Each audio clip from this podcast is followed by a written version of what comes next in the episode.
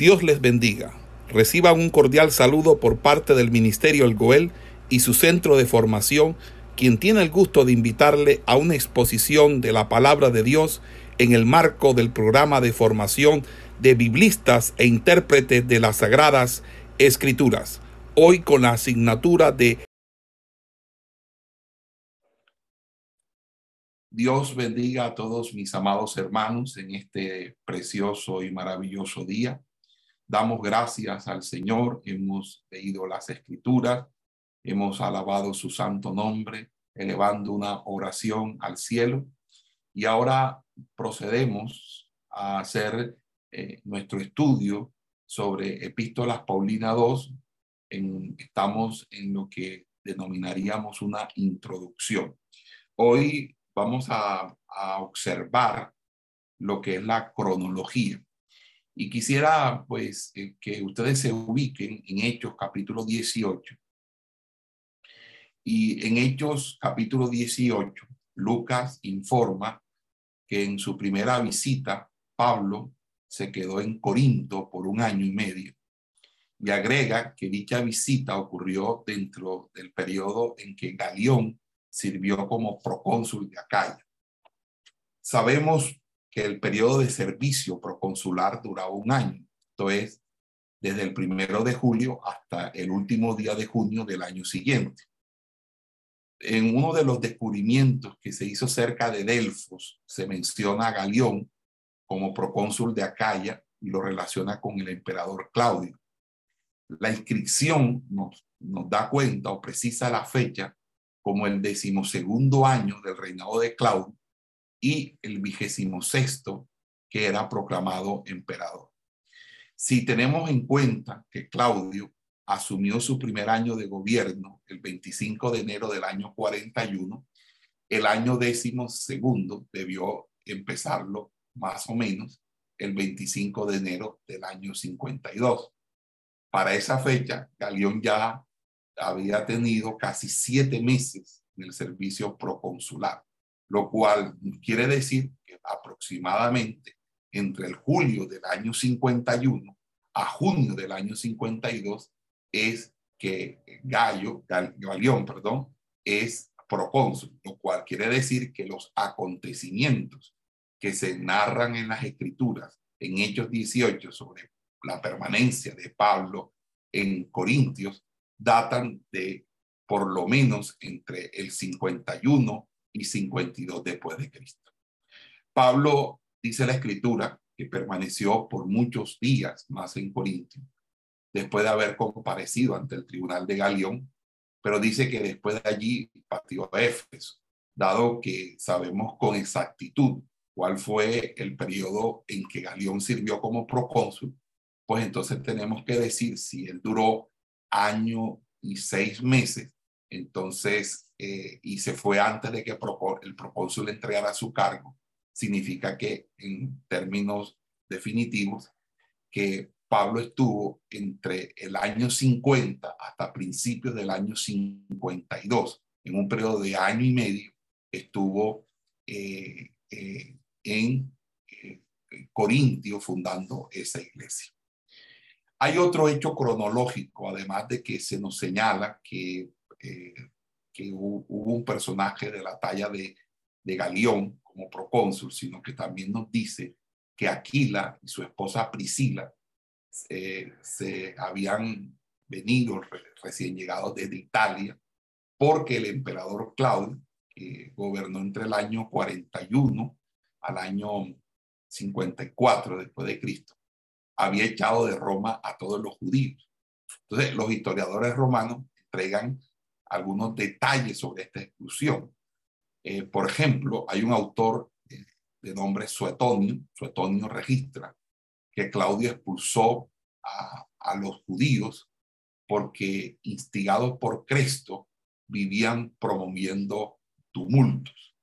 Y al parecer este historiador no estaba mucho, eh, muy bien familiarizado con el nombre griego Christus, Cristos, el ungido, conociendo el, más común que era Crestos, que significa el benevolente.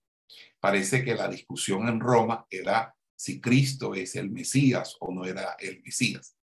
Suetonio creía que Cristo instigaba los tumultos personalmente, pero entendemos que Cristo no es más que una manera de que eh, los judíos de Roma empezaron a chocar con los seguidores de Cristo en Roma. Entonces, como habían eh, disputas, peleas entre los seguidores de, Cristo, de Jesucristo, Cristo, pero que ellos eh, no entendían ese nombre, sino que le colocaron crestos. La historia va a narrar, la historia romana va a narrar como si Cristo fuera un personaje que vivió en Roma y que promovió. Realmente lo que pasaba era que eh, las personas que creían en Cristo, Cristo, en Cristo, en Jesucristo, eran eh, objeto de mucha disputa por los judíos eh, mosaicos que le disputaban en ese sentido. Entonces, frente a esa situación, y al ellos no distinguir entre cristianos y judíos, porque para ellos eran lo mismo, el emperador Claudio, propio de todo emperador romano, expulsó a todos los judíos, sea, los echó a todos. Es decir, entonces, si ustedes no se van a comportar bien en la capital del imperio, se me van absolutamente todos. Diocasio, otro, otro historiador romano, afirma que el emperador Claudio no expulsó a los judíos en su primer año de gobierno, sino que solamente les prohibió reunirse, es decir, hacer culto y estar en la sinagoga, y que el edicto fue publicado en el año 41. Pero hay otro autor de origen cristiano, Paulus Orosius, que en sus escritos, Josefo nos informa que Claudio expulsó a los judíos en el noveno año de su reinado, es decir, más o menos en el año 49. Y Orosius menciona que Suetonio escribió que los judíos fueron expulsados debido a los disturbios fomentados por Cristo, porque, pero surge el problema de que aunque uno examine todos los escritos de Josefo, no va a encontrar una sola afirmación que diga algo similar. Y esto hace que algunos eruditos pongan en duda las palabras de Orosio, eh, prefiriendo la fecha que dio Casio en, cuanto a la suspensión de los derechos judíos. Entonces, sería más o menos que primero a ellos se les suspendieron los derechos de culto, de participar en culto, y luego paulatinamente eh, hasta llegar a la expulsión. Eh, esa expulsión, si fue en el año 49, da cuenta de que Aquila y Priscila, eh, del 49 al 50, ya tenían un año, un año de estar en, en, en Corinto antes de que el, apóstol Pablo eh, hubiese llegado. Ahora, los eruditos que adoptan esa fecha temprana propuesta por Diocasio también plantean interrogantes que ponen en tela de juicio eh, si realmente eso fue así, porque si eso fue así, Pablo entonces visitaría Corintio en el año 41, cuando Claudio emitió su decreto. Pero lo más aconsejable es que la fecha correcta para la expulsión de los judíos es el año 49. Y eso es porque precisamente eh, la llegada de Galeón eh, encajaría precisamente con eso. Entonces tenemos dos hechos históricos. Número uno, el gobierno del procónsul Galeón, que lo hemos establecido entre, entre el 51 y 52, y la expulsión de los judíos en Roma, que la hemos establecido en el 49. Significa entonces que entre el 50 al 52 Pablo estuvo en Corinto. Pablo nos ofrece también una nota interesante de carácter histórico cuando vamos a la segunda epístola a los Corintios. Allí nos informa que para capturarlo, el gobernador que estaba bajo el rey Aretas puso guardias en toda la ciudad de Damasco. Pero dice la escritura que al amparo de la noche Pablo pudo escapar con la ayuda de algunos creyentes que lo bajaron en una canasta por una de las ventanas de la muralla de la ciudad. Eh, eso pues nos lo dice Pablo en segunda de Corintios capítulo 11.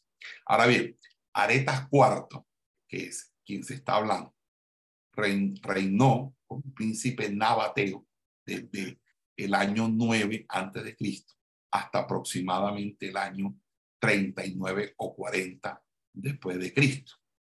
El emperador Tiberio era el emperador eh, en, en la época de Jesús, de la muerte de Jesús, murió en el año 37. Algunos señalan que el 16 de marzo del año 37. Y Calígula, su sucesor, otorgó a Aretas el, el control de Damasco en calidad de rey vasallo. Esto quiere decir que Pablo escapó de la ciudad después de que Aretas asumiera el control de Damasco en el año 37 y antes de su muerte dos años más tarde. Lo otro también interesante que tenemos que decirlo aquí es que después de estar ausente por tres años, Pablo llegó a Jerusalén y se reunió por 15 días con Pedro y Jacobo. Eso lo sabemos porque Gálatas capítulo 1, versículo, bueno, Gálatas 1 lo dice. Dado que los creyentes tenían por la vida de Pablo, lo llevaron a Cesarea y lo subieron a un barco que iba para Tarso, donde él era oriundo, era Pablo de Tarso o Saulo de Tarso. Y Pablo fundó iglesias en, en sus alrededores, en Cilicia y Siria, y después, al ser invitado por Bernabé, se fue a Antioquía, donde enseñó por un año. Y fue durante ese periodo que Pablo y Bernabé viajaron a Judea para llevar ayuda a los hermanos que estaban pasando una hambruna.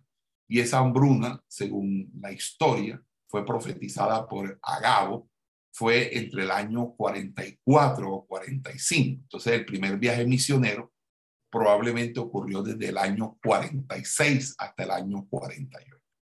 Durante ese tiempo, Pablo y Bernabé predicaron el evangelio en Chipre, en Antioquía de Pisidia, en Iconio, en Listra y en Derbe es decir, lo que va de Hechos capítulo 13 hasta Hechos capítulo 14. Habiendo regresado a Antioquía, la iglesia los envió a participar en lo que se denominó en Hechos 15 el concilio de Jerusalén. Y luego Pablo dice que volvió a Jerusalén después de 14 años. Si esto quiere decir 14 años después de su conversión, entonces eh, Pablo eh, eh, fue al concilio de Jerusalén en el año 49, lo cual quiere decir que Pablo se convirtió en el año 35 después de Cristo y 14 años después estaba participando en el concilio de Jerusalén como delegado de la iglesia de Antioquía. Con respecto a la iglesia de Corinto, de Corinto, perdón, eh, después de la reunión del concilio en Jerusalén, Pablo comienza su segundo viaje misionero y, visita las iglesias que se habían fundado en el primer viaje misionero. Es decir, comienza, el, suponemos que comienza el viaje misionero, su segundo viaje misionero, en, el año después, del concilio de Jerusalén en el año 49. Allí cruza el mar Egeo, viaja hasta Filipo. Recuerden que hay una visión de un, varón macedónico que le dice que pase. Él no pensaba, él quería concentrarse en Asia, pero el Espíritu Santo le prohibió que fuera y predicase en Asia, es decir, que fuera a las regiones más al norte de la península de Anatolia, por lo cual él se va a Europa. Pablo es la primera vez que pisa Europa. Y allí, atravesando el mar Egeo, llega a Filipo, llega a Tesalónica, llega a Berea y obviamente llega a Atenas. Eso está eh, y transcurre entre Hechos capítulo 16 y Hechos capítulo 17. Entonces suponemos que Pablo debió haber llegado a Corintio siguiendo este itinerario en el otoño del año 50, eh, quedando allí por 18 meses, como nos lo dice Hechos 18:11. Entonces, en la primavera del año 52, Pablo salió de Corinto y salió de Corinto junto con Aquila y Priscila y zarpó rumbo a Éfeso, donde se separaron porque el apóstol continuó, continuó viaje a Cesarea Jerusalén y Antioquía. Luego viajó otra vez por Asia Menor para nuevamente fortalecer las iglesias y llegó a Éfeso probablemente en el otoño de, del año 52. Entonces se quedó, dice la escritura allí, que se quedó tres años en Éfeso enseñando sucesivamente en la sinagoga y en la sala de, de Tirano y anunciando la palabra del Señor. No es posible establecer a la perfección la fecha exacta cuando se escribió Primera de Corintios, pero creemos que pudo haber sido escrita aproximadamente en el año 55 y que obviamente tuvo que haber sido escrita cuando Pablo estuvo en, eh, eh, en Éfeso. Ahora, Primera de Corintios es la continuación de otra carta que Pablo había escrito anteriormente, que lamentablemente no ha sido preservada. Pablo ya les había enviado una carta a los corintios para decirle que ellos no deberían juntarse con gente inmoral. Aparentemente la carta no se entendió bien, lo que llevó a los corintios a escribirle a Pablo pidiéndole alguna aclaración. Y eso pues lo entendemos al leer el capítulo 7, verso 1. Al responder la carta que había recibido de parte de la iglesia en Corinto, Pablo generó lo que hoy conocemos como la primera epístola a los Corintios. Y después de enviar esa, esa, esta carta, Pablo viajó personalmente a Corinto y ocasión que él denominó como la dolorosa visita, la cual vino seguida por la carta que él llama llena de tristeza, que es la de segunda de Corintios, capítulo 2. Entonces, tanto la visita como la carta debieron producirse en el año 55. Y en el año 56 el apóstol Pablo debió haber escrito la carta a, a la carta a segundo de Corintios. Ahora bien, Pablo dejó, Éfeso eh, y viajó por Macedonia, fortaleciendo las iglesias, y llegó hasta Ilírico, y luego viajó a Corinto para pasar allí el invierno. Durante el invierno del año 57 escribió la carta a los romanos. Después de un largo viaje a pie por, Macedonia y un viaje a Cesarea, llegó a Jerusalén para la celebración del Pentecostés. Y allí fue arrestado y enviado a Félix, el gobernador romano en Cesarea. Y todo parece indicar que Félix ya había estado ejerciendo el cargo por varios años cuando tomó el caso de Pablo en Cesarea. Durante los dos últimos años del gobierno de Félix, eh, este mantuvo preso y luego eh, lo envió a Porcio Festo. Eh, no sabemos con exactitud en qué fecha Festo tomó el cargo de procurador en reemplazo de, de Félix, pero Félix probablemente duró en el suyo desde el año 52 hasta el año 59.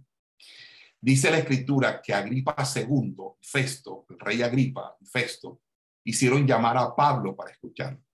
Y en ese momento que él escucha al apóstol Pablo, Agripa casi cumplía unos 10 años en el poder y había empezado a reinar en marzo del año 50, lo que nos dice que eh, que se encontró con Pablo más o menos en el verano del año 59. Significa que ese, eh, lo que nos narra Hechos 24 en las escrituras, eh, ya estamos en el año 59 después de Cristo.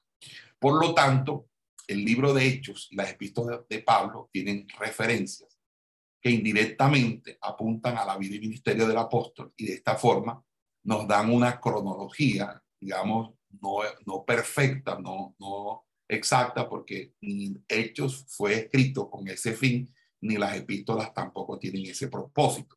Por lo cual podemos decir, sin temor a equivocarnos, que Pablo estuvo en Corintio entre los años 50 y 52 y que luego de, eso escribió una primera carta y luego eh, eh, esa carta, perdón, escribió una carta en respuesta a una solicitud que la hace la misma iglesia.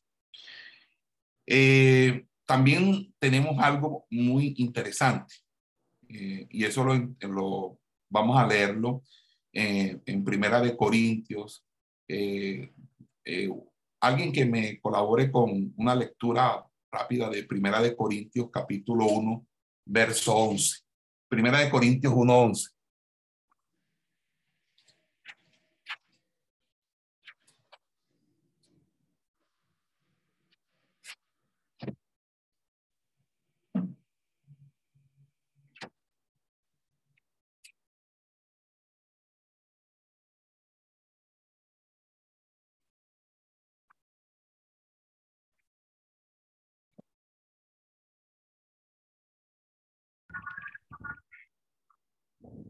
Primera, de Corintios 1.11, por favor. Dice, porque he sido informado acerca de vosotros, hermanos míos, por los de Cloé, que hay entre vosotros contienda. Fíjense las noticias que la familia de Cloé le trajo a Pablo y quisiera como hacer un, un paréntesis aquí. Mire, hermano, una cosa es el chisme y otra cosa es presentar un informe a la autoridad para que haya una intervención. Cuando usted es autoridad y usted presenta un informe y ese informe señala alguna situación y esa situación es una situación eh, que de una manera u otra eh, este, conduce o trae, trae consigo eh, una situación que debe resolverse, eso no puede considerarse un chisme. O sea, la familia de Chloe no le fue a llevar chismes a Pablo. Y Pablo no lo trató como un chisme porque lo dijo. He sido informado por la familia de Chloe. ¿Por qué? Porque cuando tú informas algo a tu autoridad espiritual, tú eh, tienes que también entender que debes tener las pruebas, tienes que tener las evidencias y tienes que en algún momento, si tú eres llamado, sostenerte en, en lo que se está argumentando o diciendo. Entonces, la noticia que la familia de Chloe le trajo a Pablo no fue un chisme, no fue que la familia de Chloe le fue a dañar el oído a Pablo, sino Pablo se está presentando algo y eso es algo eh, tremendo. Entonces, eh, en la carta de primera de los de Corintios se, se, se da, en primer lugar, porque eh, Pablo es informado de situaciones de anomalías gravísimas en la iglesia. Y Pablo lo dice, he sido informado de Chloe. Los de Chloe dijeron, sí, nosotros lo dijimos y que es verdad o es mentira. Entonces, nadie podía negar lo evidente. Segundo, que hay una carta que Pablo recibe que, donde se le preguntan sobre asuntos de la virginidad, asuntos sobre eh, eh, también del matrimonio, y eso lo vemos en 1 Corintios 7. Y obviamente eh, hubo una delegación que vino de la iglesia de Corintios y todo esto empujó a Pablo a escribir su epístola, porque es que Pablo no podía estar de manera presencial en todos los lugares, entonces debía escribir. La familia de Cloé, lo que le informó era sobre los bandos que se habían formado en Corinto, lo cual estaba minando la unidad de la iglesia.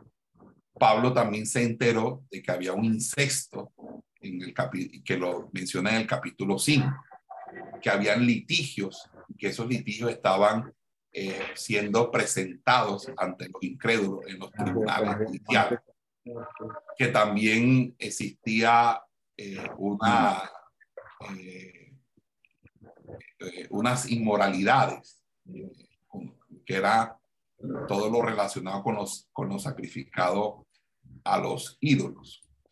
Eh, cierren los micrófonos. Y obviamente eh, también había que, que decir que la carta que recibió de los Corintios inquiría sobre el tema, como les decía, de los dones espirituales, la ofrenda para ayudar a los hermanos de Jerusalén, sobre Apolos y sobre la delegación compuesta por tres hermanos de Corintios, también le dieron detalles adicionales. El tema también de la carne sacrificada a los hijos. Digamos que hablando del primer problema, que era el problema en el liderazgo, Pablo amaba mucho a la iglesia de Corinto y les escribe que en Cristo Jesús él ha llegado a ser su padre espiritual mediante el Evangelio. Sin duda que el ministerio de Pablo en Corinto, las diferencias étnicas, las desigualdades socioeconómicas de los que habían entre los mismos miembros, que uno lo, lo analiza cuando hace lectura de la, de la cena del Señor, como algunos tenían para llevar manjares y otros no tanto. La iglesia entonces estaba compuesta de cristianos judíos que conocían las escrituras del Antiguo Testamento y de gentiles prosélitos que en su tiempo asistieron a los cultos de la sinagoga. Pero también allí habían ciudadanos, ciudadanos bien acomodados, gente eh, de, clases acomodadas o que tenían dinero. Pero también habían esclavos que eran extremadamente pobres. Entonces la congregación incluía personas de varias naciones, de varias lenguas, de varios. Entonces, estas tremendas diferencias hacían que la iglesia de Corintio no sobresaliese por su estabilidad. Cuando la desunión se apoderó de la iglesia de Corinto, eso hizo todavía mucho más distante la membresía entre sí y cambió esa unidad por discordia. Entonces, al, Pablo enterarse de que en la iglesia de Corinto había facciones en pugna, lo que hace es abordar ese, ese problema como su primer punto a tratar en la carta. Se le había informado que habían por lo menos cuatro grupos y que cada grupo, según supuestamente, tenía un líder. Unos decían que ellos eran los pablistas, es decir, los de Pablo. Otros eran los apolistas, los de Apolo. Otros eran los cefistas o, de, o petristas, que eran de Pedro, ¿verdad?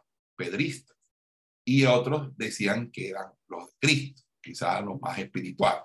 Entonces, en el primer versículo que trata el problema, le pide a los corintios, en el nombre del Señor Jesucristo, que busquen la unanimidad, que eviten las divisiones y que estén unidos en mente y pensamiento.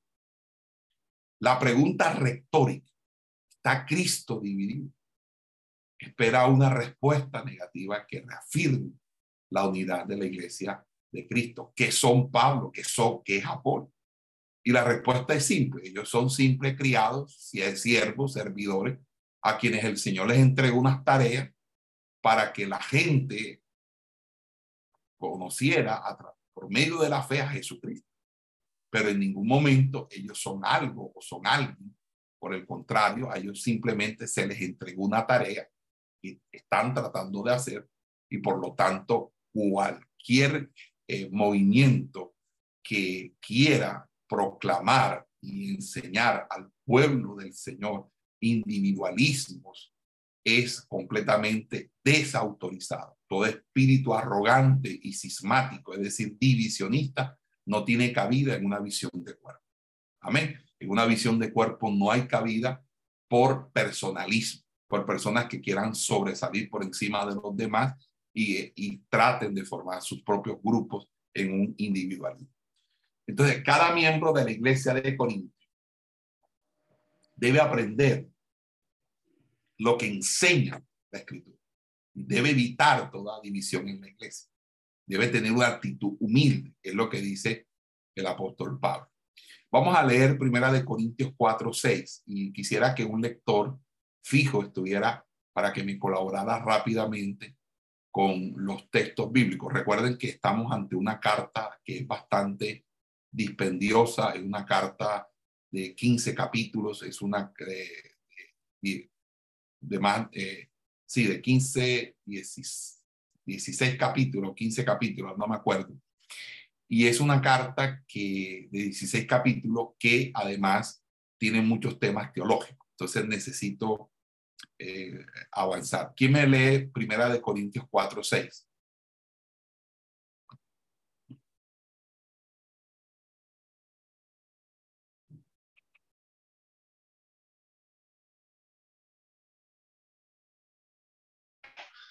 Amén, pastor.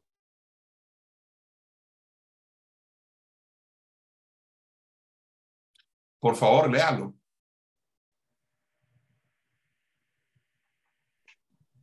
Dice así, por esto, hermanos, en mí y vosotros, para que nosotros aprendáis a no pensar más de lo que está escrito, no sea que por causa de uno os envanezcáis unos contra otros.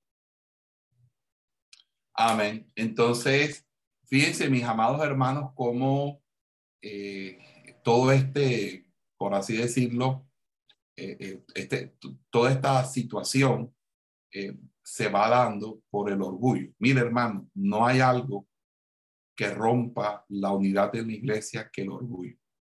Y mire, y voy a hacer esta reflexión. El pueblo puede estar unido entre sí con vínculos de amor, pero si el pueblo o los pueblos están liderados por personas orgullosas, las personas pueden terminar rompiendo la unidad y mutilando el cuerpo. porque simplemente cada quien tiene su, su, su, ganado, por así decirlo. Entonces simplemente sacan a su ganado. No, yo me voy de aquí y saco mi ganado de aquí. Y eso rompe la unidad. Porque yo entiendo que alguien se separe porque hayan problemas de doctrina. Yo igual lo haría.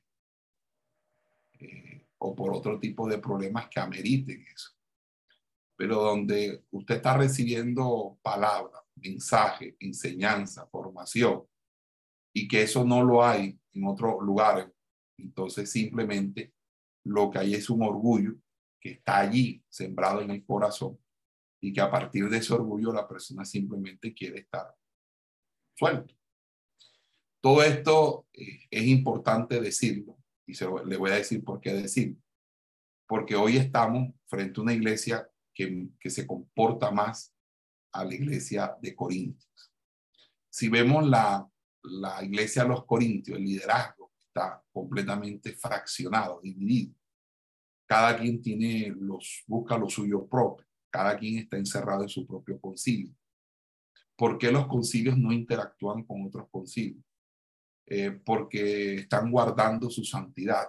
O la santidad significa entonces que yo no puedo eh, confraternizar con otros. Mire, hay concilios tan cerrados entre sí que nada más entre ellos mismos se casan, entre ellos mismos conviven, entre ellos mismos hacen, hacen todo. Cualquier persona ajena es como un cuerpo extraño. Es una persona que no hace parte, es un, es un ser, eh, es un ser, extra, es un alienígena. Entonces hay concilios donde uno se siente como un alienígena porque realmente. Yo he enseñado algo en, esta la federación y es tener un espíritu completamente diferente. Nosotros estamos asistiendo a otras congregaciones en otros países con otras culturas, con otra forma de aún de comer, con otros modos de, alimentación, eh, con otro idioma inclusive. Y estamos asistiendo porque simple y llanamente el amor del Señor debe ser lo suficientemente eh, estable en nosotros para entender que Dios ama a todos. Dios ama a todas las naciones, a todos los pueblos, a todos, absolutamente a todos. Que cuando uno eh, sinceramente tiene esas, esas formas muy judías, porque los judíos son así. Una vez eh, estaba en, un parque en, en, Brooklyn, Nueva York, estaba en ese parque y vi a unos judíos ortodoxos con su sombrero negro, su, eh, mesusa. Y, y entonces me, me, acerqué eh, porque efectivamente necesitaba eh, una dirección. No sé si era preguntarles algo sobre la hora. Me acerco a, a él y, y, le pregunto en inglés, le hablo en inglés y le pregunto eh, eh, lo saludo, le digo que me excuse, que lo esté interrumpiendo, pero que quería que me dijera cuál era esta dirección y qué, qué, hora tenía en su reloj. El hombre me ignora completamente, me, me dice, o sea, ni siquiera me contesta y me mira con una manera despectiva. eh, a mí eso no me agradó, no me gustó. Entonces vine y le cité en hebreo un texto acerca del trato que se le debe dar al extranjero, al desconocido. Es un texto que yo he aprendido, que eh, lo tengo muy en, cuenta. y cuando él me escuchó hablar en hebreo, eh, entonces él me volteó a mirar. Y entonces me preguntó en inglés si yo era judío. Yo le dije que no era judío, que yo era de Colombia, pero que conocía el hebreo y conocía la tradición judía y que era un hombre circuncidado, es decir, que soy un hombre bajo, bajo circuncisión. Entonces, literalmente lo estoy diciendo.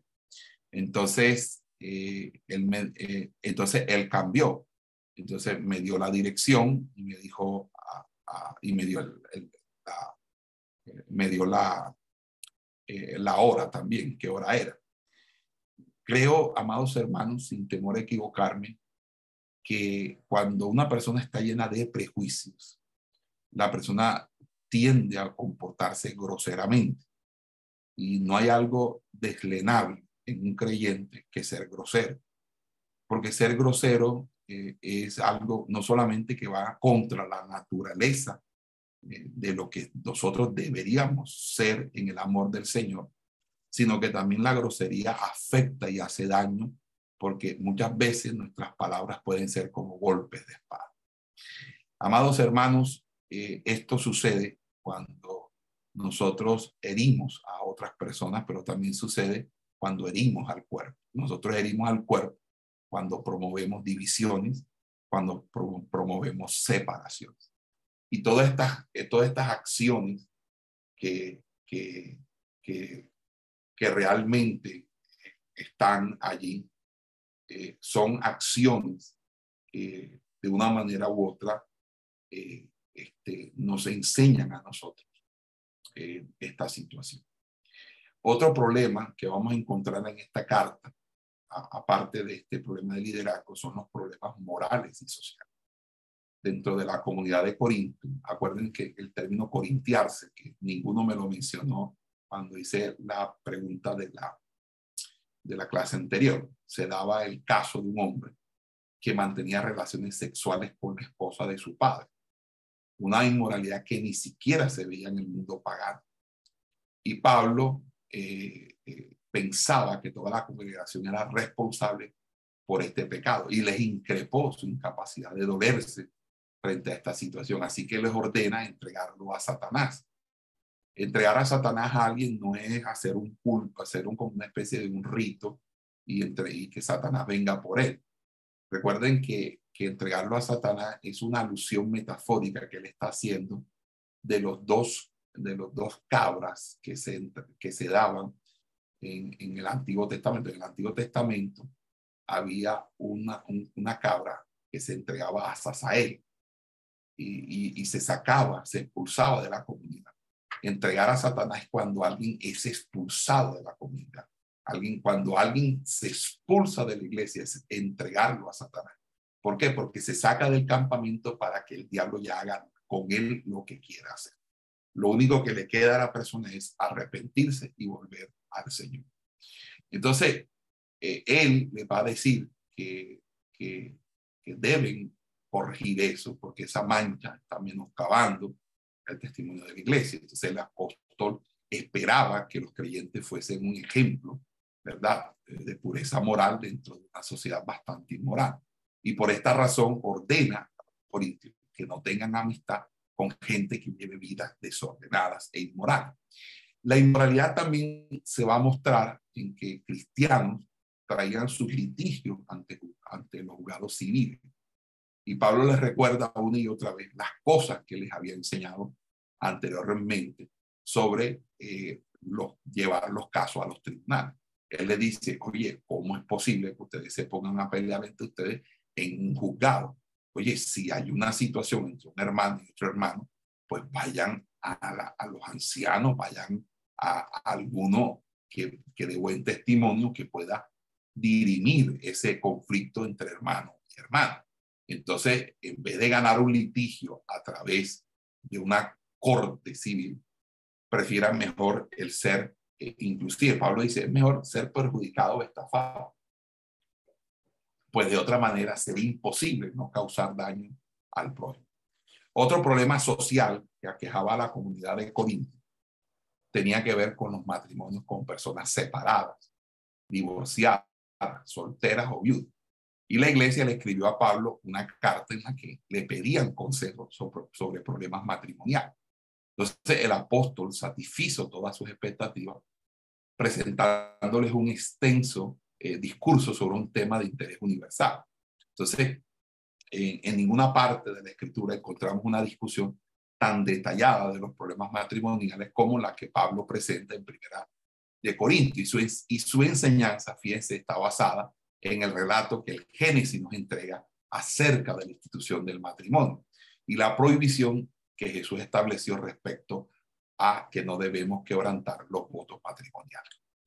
El otro problema que también es interesante abordar son los problemas culturales y religiosos.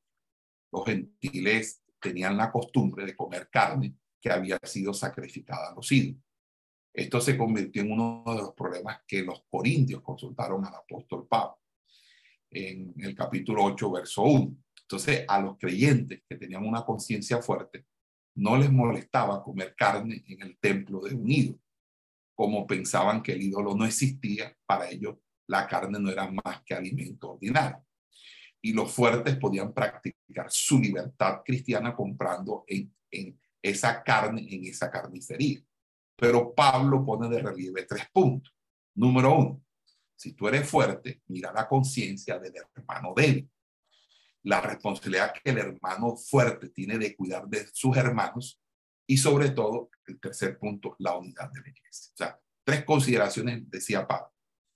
Que, que observemos la conciencia del hermano. La responsabilidad que tenemos los hermanos fuertes o los hermanos que sean fuertes de cuidar a los hermanos débiles y la unidad de la iglesia. El otro aspecto, el otro problema, es que habían también problemas congregacionales, es decir, problemas en el orden de la cúltica de la adoración.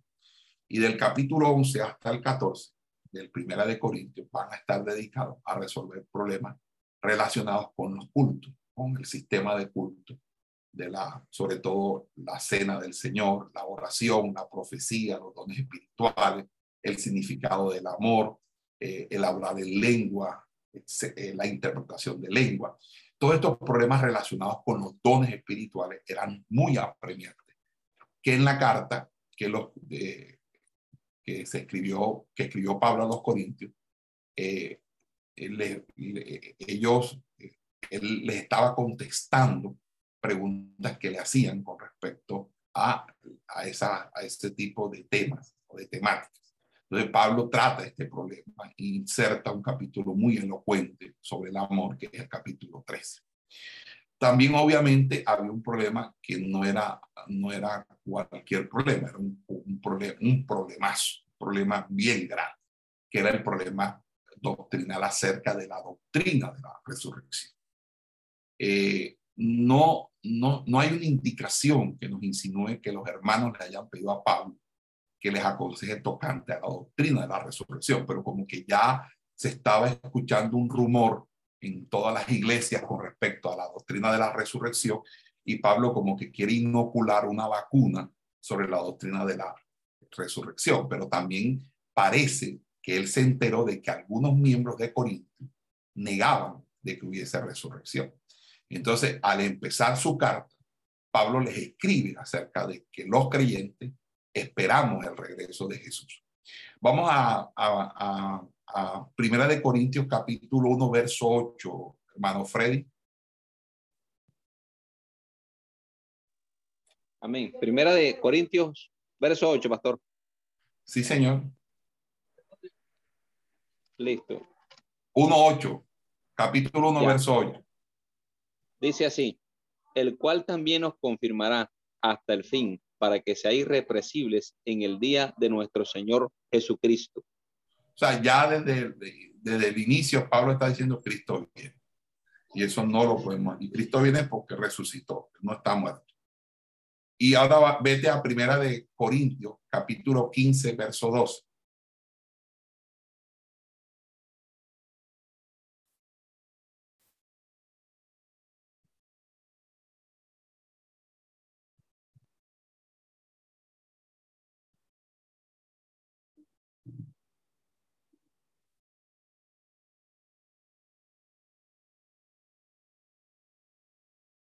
Quince, doce.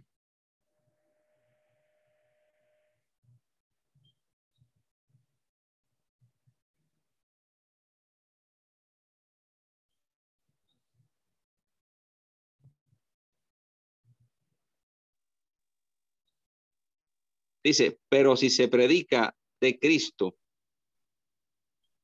que resucitó de los muertos, ¿cómo dice alguno entre vosotros que no hay resurrección de muertos? Amén, así es. Bueno, eh, estos serían hasta aquí los cinco problemas que se, se tocan. vuelvo a repetir, los problemas en el liderazgo.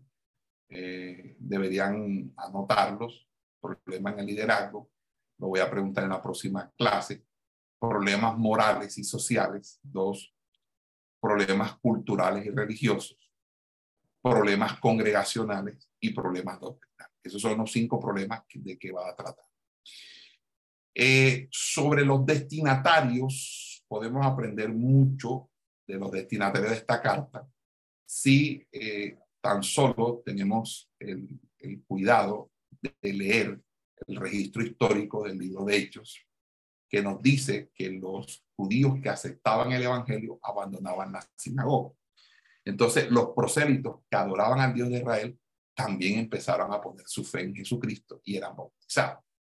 Entonces, allí encontramos los primeros destinatarios. Y los primeros destinatarios son judíos y prosélitos. Y la forma en que Pablo usa el Antiguo Testamento en su epístola muestra que esperaba que sus lectores tuviesen un dominio básico del contenido del Tanakh, de la Torah, el Nevin, el que tuviste, del Antiguo Testamento, porque cita pasajes de varios libros del Antiguo Testamento. Podemos percatarnos de ciertos sesgos en sus preferencias, ya que el apóstol usa más un libro que otro. En otras palabras, casi todas las citas están directamente o provienen del libro del profeta Isaías. Es, el libro que más eh, este, cita. Eh, se, se, puede contar unas 60, 60 pasajes eh,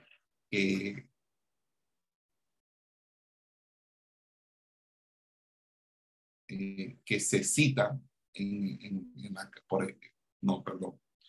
en, la, carta a los romanos, Pablo también hace lo mismo. Pablo cita a, a, Isaías, o sea, Pablo es un, una persona, y de esos 60 pasajes del Antiguo Testamento, 18 veces cita en la carta a los romanos al, al profeta Isaías. Aquí también hace lo mismo. Aquí cita una cantidad enorme de veces los, los, el Antiguo Testamento, pero al autor que más cita es al, al libro del profeta Isaías. Ahora, eh, Pablo no solamente tiene afinidad con el profeta Isaías, yo creo que debe, debería tener afinidad con el profeta Isaías por ser el profeta evangélico, sí, por el profeta que anuncia más al Mesías. Pero también Pablo cita Génesis, cita Éxodo, cita Deuteronomio, cita Job, cita Salmo, cita al profeta Jeremías y cita a Osea. Entonces, básicamente, eh, podemos resumir que Primera de Corintios se va a apoyar ante todo en el Pentateuco, la Torah y en el libro del profeta Isaías. Valga que también hay eh, episodios de Job, Salmo y Jeremías. Ahora, eh, ¿cómo entendieron ellos? ¿Pudieron ellos entender el contexto, el trasfondo, la aplicación de la cita cuando Pablo la hacía del Antiguo Testamento? Bueno, recuerden que a los cristianos judíos se les había enseñado desde, desde niño la Sagrada Escritura, así que podían entender el contexto y la aplicación de ciertos pasajes. Por ejemplo, cuando en Primera de Corintios capítulo 15, verso 32. Eh, vamos a leerlo, hermano Freddy, por favor. Primera de Corintios 15, 32. Pablo está citando un texto del libro del profeta Isaías. Amén, pastor. Dice así, Primera de Corintios 15, 32. Si como hombre batallé en Éfeso contra fieras, ¿qué os, ¿qué os aprovecha si los muertos no resucitan? Comamos y bebamos porque mañana moriremos. Tiene la cita en Isaías 22, 13.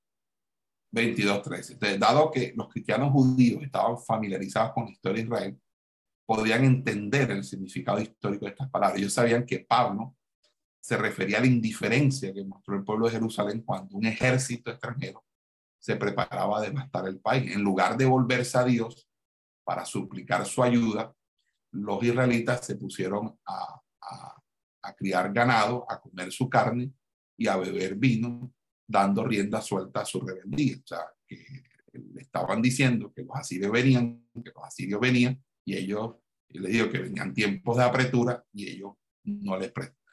La, gente de Jerusalén no se arrepintió, sino que deliberadamente se apartó de Dios para gastar el tiempo en sus parras. Y muchos de esos, de los prosélitos, habían adquirido ese conocimiento en la escritura en la sinagoga y también ahora en la iglesia. Por lo tanto, estaban capacitados para sondear las enseñanzas del apóstol Pablo. Además que el año seis meses que Pablo estuvo entre ellos, pues le dio mucha gaveta. Otros eh, que se habían convertido a la fe cuando Pablo empezó su ministerio en Corinto. Eh, recordemos que Pablo solo se quedó 18 meses en Corinto. Se fue de la ciudad por lo menos en el año 52 él, que, él quedó ausente o él se fue y se ausentó tres años. Y luego, tres años después, en el 55, es cuando escribe su primera carta a los Corintios. Entonces, él no esperaría que cada miembro de la iglesia tuviese un conocimiento perfecto acabado de la escritura. Entonces, muchos de los problemas sociales y congregacionales que tenía la iglesia surgían de que los miembros entendían o aplicaban mal la palabra Amados hermanos, yo quiero decirles algo y es muy contundente. Donde hay falta de doctrina, hay errores doctrinales. Es decir, hay situaciones eh, que no son, no son, eh, por así decirlo, son, son errores doctrinales.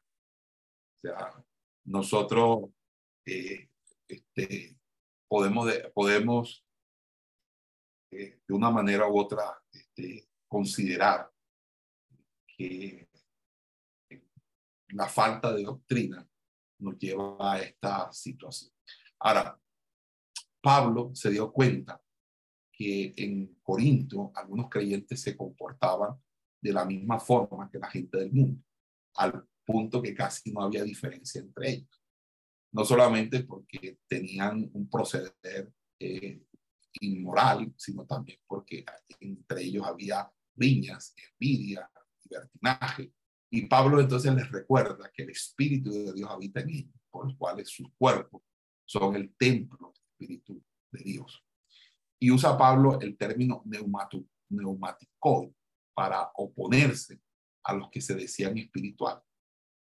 Si esa, esa palabra griega aparecería a lo largo de, de toda su carta en el número plural género masculino, pero este no es el caso, ya que si Pablo usa 12 veces el término espiritual, nueve de estas, de estas veces que lo va a utilizar están en el género neutro para referirse no a personas, sino a verdades, a cosas, a, a instrumentos. Y cuando usa la forma masculina, singular o plural, de alguna forma está contrastando dicho término con la gente que no es espiritual o que son niños en Cristo.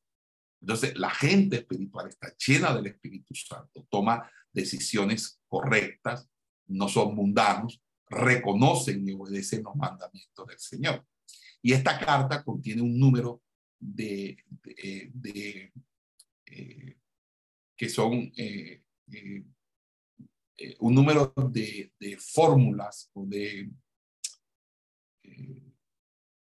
eso se llama proverbios, se llama sentencias, eh, se llaman, ok, y Pablo interactúa con, ah, y dialoga con ellos citando, por ejemplo, cuando dice, todas las cosas me son lícitas o me son permitidas.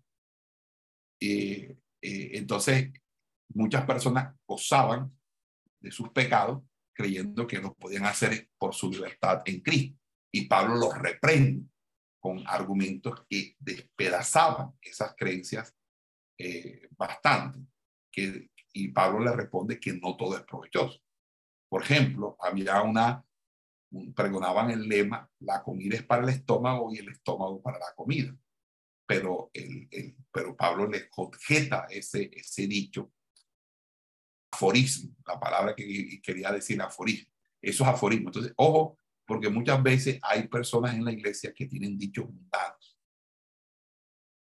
Y cuando uno tiene dichos mundanos, es decir, cuando uno tiene aforismos, refranes mundanos, esos refranes mundanos se convierten en conceptos doctrinales. Y no, y muchas veces, casi siempre, esos refranes mundanos no son, esos mundanos, esos no son por así decirlo, este, no están conformes a la palabra del Señor. Entonces Pablo les, les, les, les habla, les objeta y les recuerda que, que de una manera u otra no se debe pecar contra el propio cuerpo, porque el templo del Espíritu Santo empieza a enseñarle que una serie de cosas. Entonces, todas estas personas recién convertidas que necesitaban ser edificadas en la fe cristiana, eh, eh, estaban siendo enseñadas. Entonces, la congregación era un grupo heterogéneo y desunido. Entonces, por esa razón, permanecían las prácticas pecaminosas que habían heredado sus propias culturas, porque, porque la unidad la que trae santidad. Cuando nosotros tenemos acuerdos doctrinales y entendemos eh, ciertos aspectos de la santidad y es, compartida por todos nosotros. Eh, eh, pero cuando hay vinculación, cuando hay desarticulación, cuando hay división, entonces se pierde la autoridad espiritual porque hay un cuestionamiento, hay un escepticismo, hay pérdida de la credibilidad, porque no se sabe a quién seguir, porque hay tantas voces que mandan que uno no sabe a quién seguir. Y eso confunde, confunde más a los débiles en la fe. Por eso cuando hay una división, por mucho que uno quiera o no quiera, siempre va a haber daños colaterales. Amén.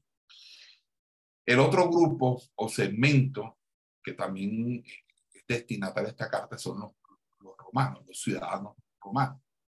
Recuerden que Corintio fue destruida, pero fue reconstruida.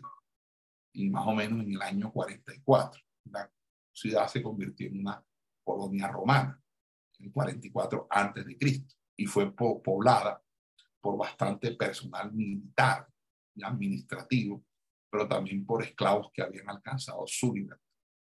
Y la cultura romana influyó en la sociedad de Corinto, de manera que algunas de sus costumbres se hicieron parte de la vida diaria.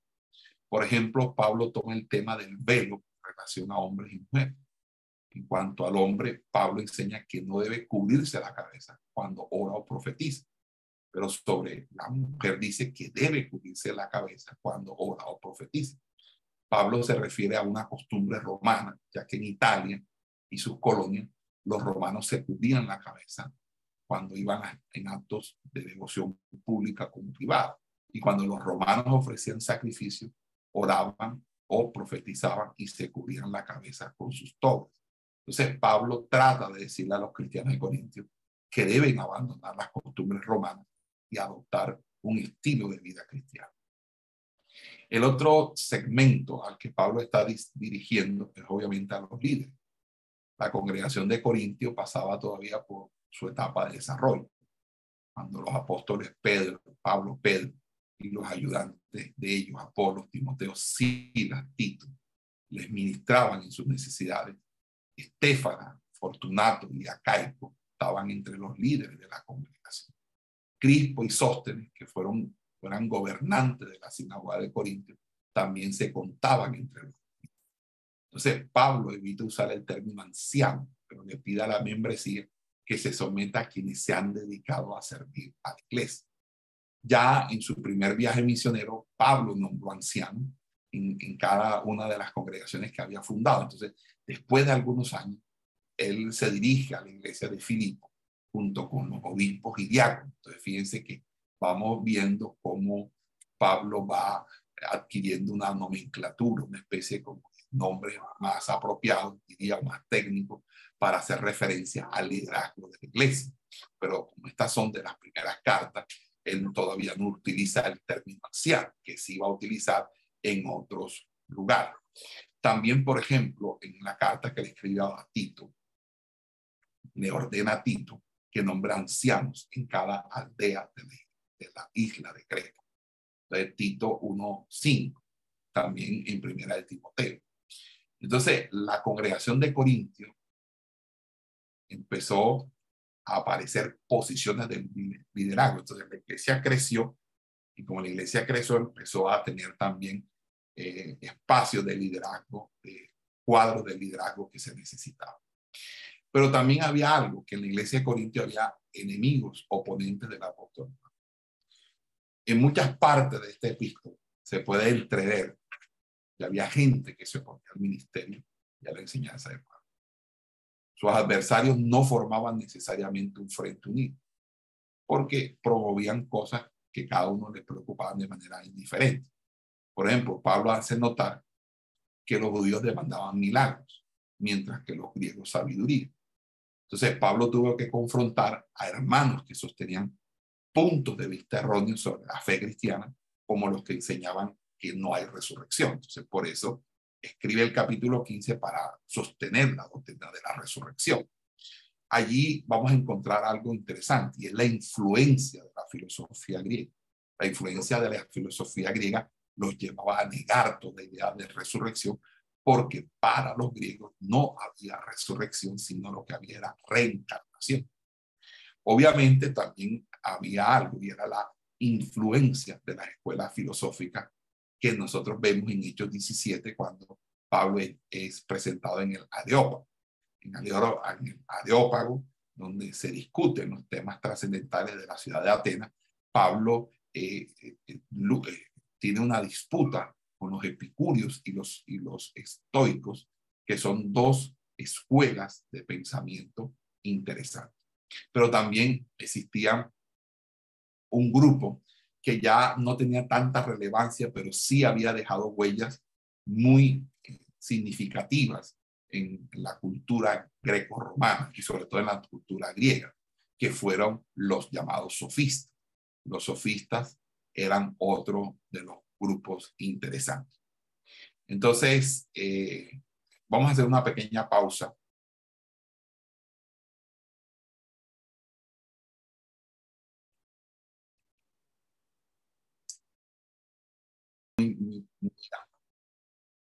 Estaban muy atentos porque para ellos la sabiduría se veía relacionada con la elocuencia, la elocuencia que era producto de la oratoria la escuela de los sofistas, que surgió siglos antes, había enseñado al, mundo griego el arte de la oratoria, de tal manera que para los griegos y para todos ellos el arte de la palabra, de hablar en público, era muy significativo eh, y por eso se decía que la elocuencia incomparable o sobresaliente sabiduría. Pero fíjense que los sofistas de Atenas creían poseer los tesoros de la sabiduría y sus seguidores los imitaban. Pablo no tenía la, la elocuencia que tenía Apolos. O sea, Pablo no era un hombre elocuente, no era una persona de grandes atributos oratorios. Es lo que se nos menciona allí.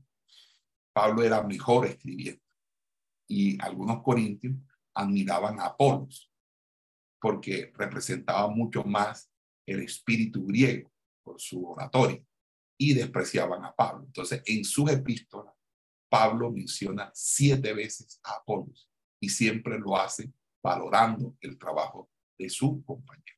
Es decir, él no entra a un choque porque no estamos para competir los unos a los otros. Estamos para eh, desarrollar eh, un compañerismo, una fraternidad y sobre todo una complementariedad. Eh, con respecto a la teología, la teología, eh, vamos a dejar hasta aquí porque tengo que hacer unas, tengo que, vamos a dar hasta aquí y para la, creo que hay bastante material hemos visto y hay bastante tarea que hacer. Para la próxima clase vamos a ver la teología de la